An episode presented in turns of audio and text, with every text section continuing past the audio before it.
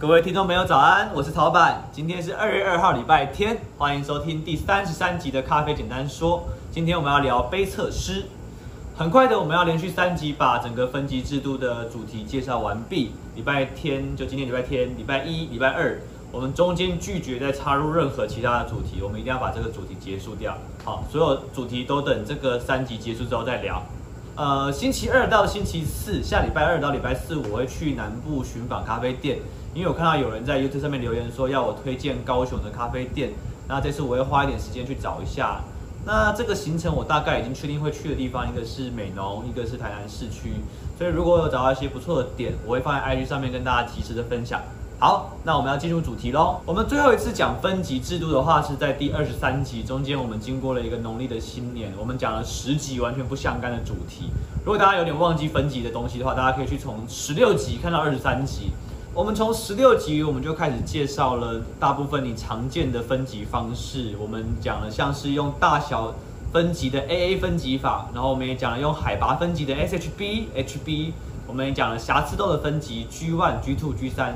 那我们也讲了几个比较细的产区，像是伊索比亚跟苏门答腊。那然后我们稍微带到了一些关于咖啡产业的进化。我们讲到了精品咖啡协会的诞生，ACA 的的诞生。那是为了推广更好的咖啡，在他们的努力之下，消费者开始了解，他们可以去选择更好的咖啡。OK，那之后就产生了那个咖啡品质协会这个组织，它是为了建立可以更永续提供好咖啡的这个系统。它建立了一套就是完全跟之前不同于过去的一个分级的方法，这个方式是用人当做分级的工具，因为。咖啡到消费者的口中，它其实不是拿来比大小，也不是拿来看说有几颗瑕疵豆，或者是拿来咬咬看，就是看谁比较硬。对，对于消费者来说，咖啡好不好喝才是他们最关心的一件事情。那可是这边我们就会遇到一个问题啦，就是好不好喝这件事情其实有点因人而异，就是有的时候还会因为不同的饮食习惯而产生不同的变化。那我这边想要跟大家分享一个比较有趣的案例。日晒所做的咖啡啊，它经常会有那种酒香或者是水果成熟的风味，在咖啡界里面，我们一般都会称为发酵味。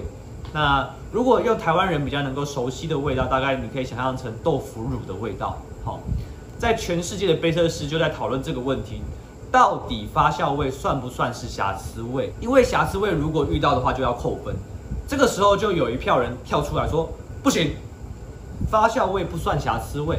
因为客人喜欢发酵味的咖啡，怎么可以因为发酵味扣分呢？可是，在同时就会有另外一票人也跳出来说，怎么可以不扣分？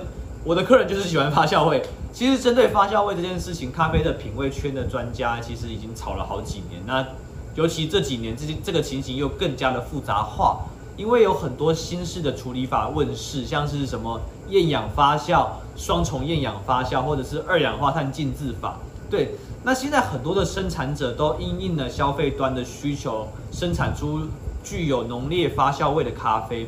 所以前几年在精品咖啡的论坛上面，有一个人他提出了一个很有趣的观点，他说发酵味啊这件事情其实会根据当地人的饮食习惯产生变化。那根据他的观察，通常纬度比较低的国家，他们的生活文化中其实有很多的发酵食品。所以对于大部分的人来说，他们觉得。日晒的发酵味是一个很正常，而且可以合理能够接受的口味，但是在很多高纬度的国家，他们的饮食中其实没有那么多发酵味的食品，所以可能一样的日晒豆，在高纬度国家的消费者去喝，他们就会觉得这支咖啡太过度的发酵。我们常常跟客人传递一个观念，就是好不好喝是一个很自由、很主观的一个概念，那是一种属于个人品味的范畴。但是如果回归到专业层面上，一杯咖啡好不好，它其实是有一个严格的品质鉴定。虽然说它严格，但是就如同我刚刚讲的那个故事一样，整个咖啡产业其实会随着时代对好的咖啡这件事情会产生出很多不同的诠释。这就有点像是像美术这件事情，你看像巴洛克时代的美，跟写实主义的美，跟印象派时代的美。这三种美都是一种美的代表，但是表现出来都很不一样。在精品咖啡时代的咖啡分级上啊，杯测师的鉴定逐渐取代了旧有的分级方法。我们未来可能会有一个单元跟大家来介绍杯测师的养成。那不过我们今天只会简单说，杯测师是怎么分级的？在贝测师的评分表里面，总共总分是一百分。那它总共会分成十个向度去做评分。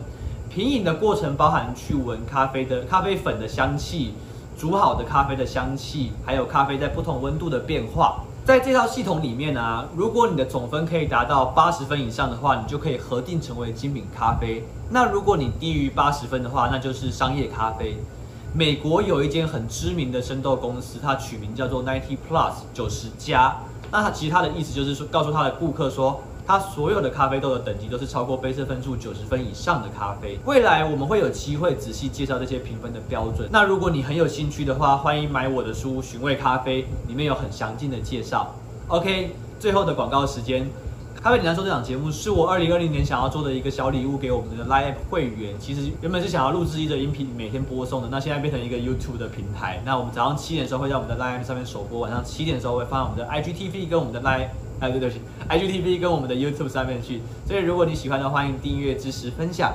那谢谢大家，祝福大家有一个美好的一天，拜拜。